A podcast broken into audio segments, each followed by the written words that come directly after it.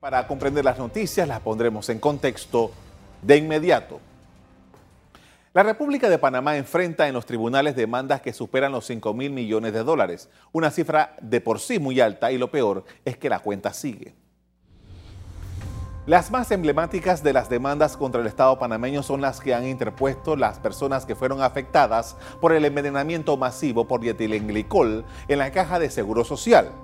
Son aproximadamente 495 demandas que suman entre todas más de 3.360 millones de dólares. Hasta ahora, la Sala Tercera de lo Contencioso Administrativo de la Corte Suprema de Justicia ha dado trámite a 483 de esas demandas. Según el procurador de la Administración, el monto de las causas admitidas representa alrededor de la mitad del presupuesto anual del Seguro Social. El Estado panameño ha reconocido hasta ahora alrededor de 1.440 víctimas, de las cuales 854 son sobrevivientes.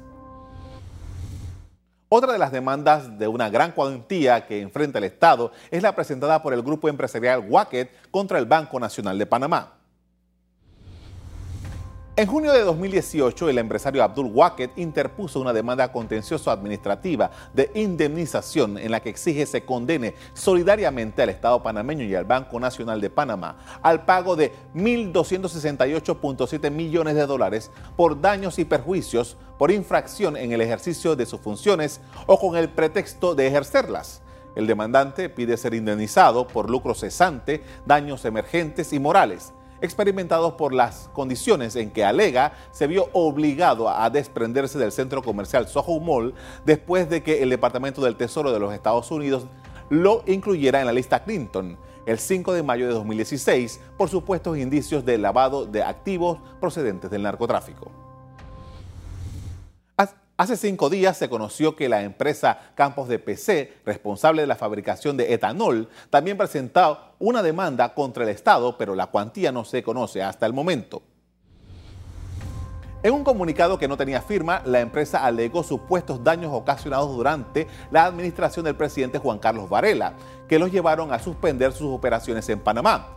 En el documento hecho público, la empresa indica que se vio obligada a suspender indefinidamente sus operaciones de etanol en la República de Panamá, tras advertir que la nueva tarifa señalada por el Consejo de Gabinete no cubría ni siquiera el costo de la compra de producción de la caña y la producción de azúcar. La Ley 21 del 26 de marzo de 2013 establecía el uso obligatorio de etanol en la provincia de Panamá con un 5% y a partir del 2014 se esperaba que se aplicara en las demás regiones del país con un aumento del producto a 10%. A las demandas contra el Estado que tramite la Sala Tercera de la Corte Suprema de Justicia hay que agregarle también los casos que han sido enviados a arbitraje al Centro de Arreglo de Diferencias Relativas a Inversiones en Washington y otros tribunales de ese tipo. Nos acompaña el procurador de la Administración, Rigoberto González. Buenas noches. Hola, buenas noches. Gracias por la invitación. Gracias por haber venido. Doctor, para que nos explique en primer lugar cuál es el estatus de las demandas que los particulares han interpuesto contra el Estado panameño. Sí, eh, esa pregunta me lleva a darte una respuesta clara y categórica. De enero del 2015, desde cuando yo llegué a la Procuraduría de la Administración, a esta fecha, la Procuraduría de la Administración ha tramitado 1.951 casos de distintos tipos de demanda en contra del Estado. De esas 1.951 causas, al día de hoy se han fallado 916. Alto. Alto. Y están pendientes 1.035. ¿Qué ha representado eso en cuanto al estatus y en cuanto a los resultados de las demandas que se han formulado por el Estado por distintas razones, por la mala prestación del servicio público, por algún tipo de negligencia, etcétera, etcétera? Bueno, de esas causas que se han tramitado, la Procuraduría de la Administración le ha ahorrado en posibles condenas en contra del Estado más de mil millones de dólares, 1.4, un billón de dólares, que ya es una suma considerable. Pero está pendiente de resolución de los 1.035 casos, 6 billones de dólares en posibles condenas en contra del Estado.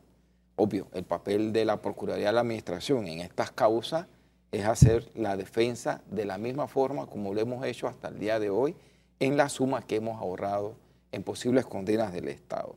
A grandes rasgos eso eh, contesta tu pregunta. Hay algunos otros detalles que pudiera darte de esas causas que están pendientes. Hay algunas que son emblemáticas.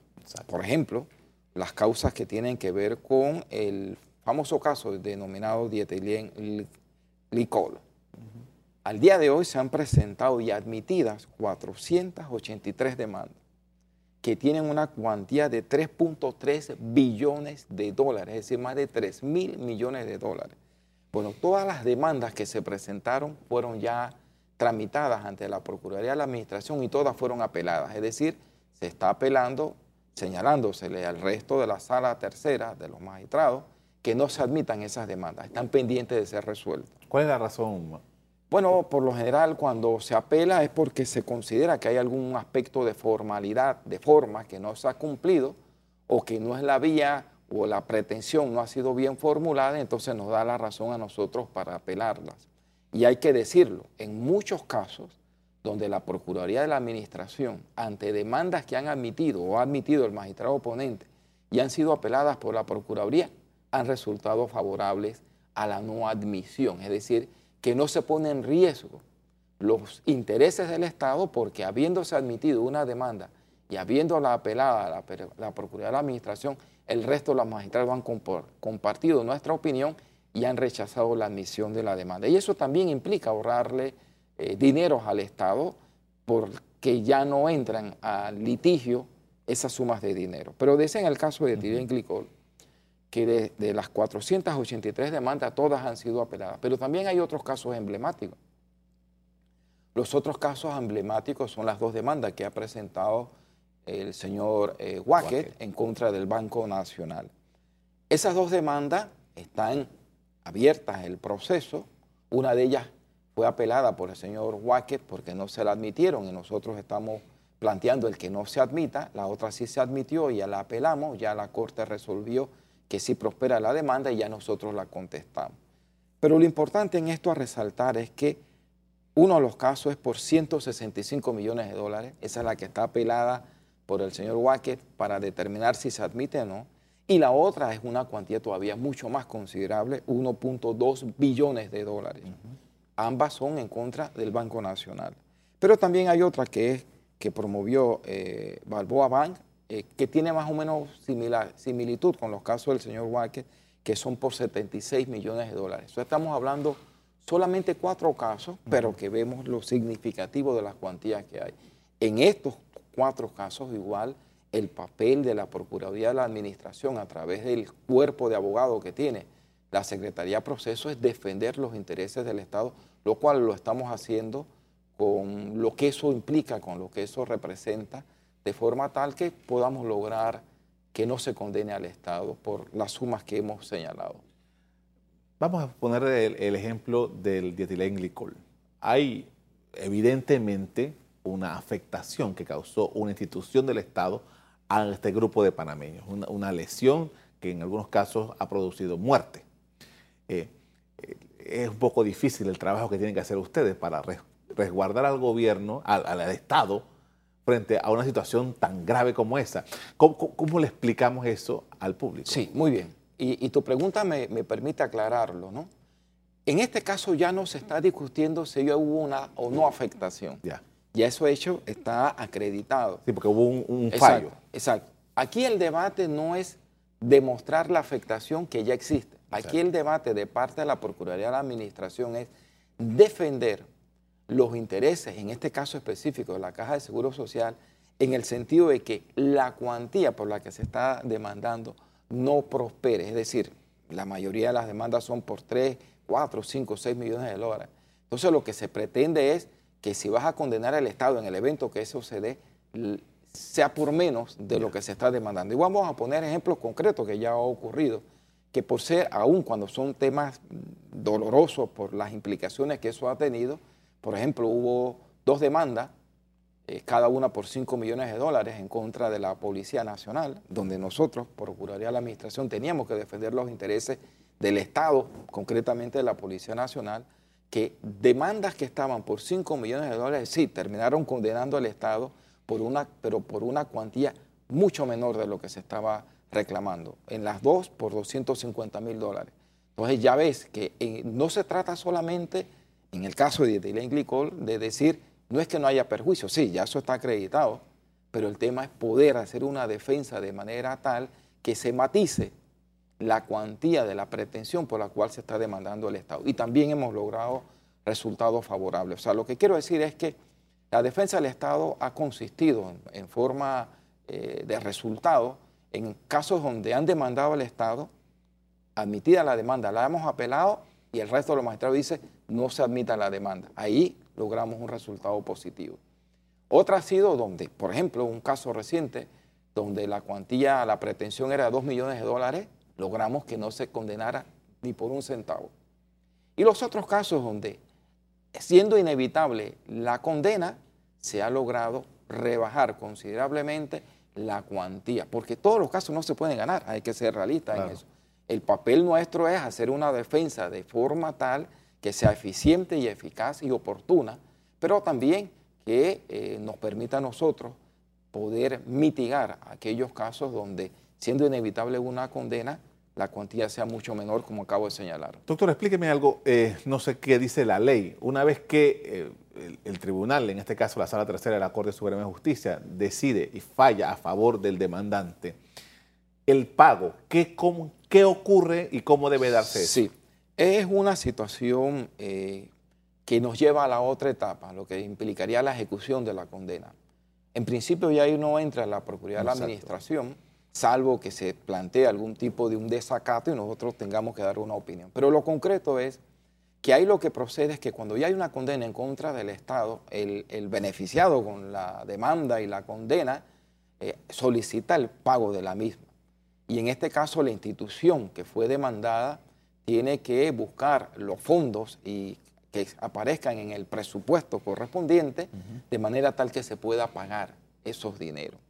Y hay dineros que están pendientes del pago de los mismos porque todo no se ha podido satisfacer tal y como dice la condena en un tiempo relativamente corto. Desde luego los, los beneficiados tienen que seguir periódicamente estar haciendo las solicitudes para que se logre el objetivo que buscaron cuando se condenó al Estado. Pero esa es la otra fase que vuelvo y digo, que es como los pasivos laborales que hay en contra del, Estado, las personas que salen del cargo público que estaban ocupando y le quedaron debiendo en vacaciones y en bonos, y, es lo que a veces más se retrasa. nosotros también hemos atendido algún tipo de ese tipo de quejas, pero ya eso es un tema de contar con los fondos que aparezcan en el presupuesto y cumplir con la condena en contra del Estado. Hemos hablado de etilenglicol, hemos hablado del caso Wacket, hemos hablado de un caso en la policía.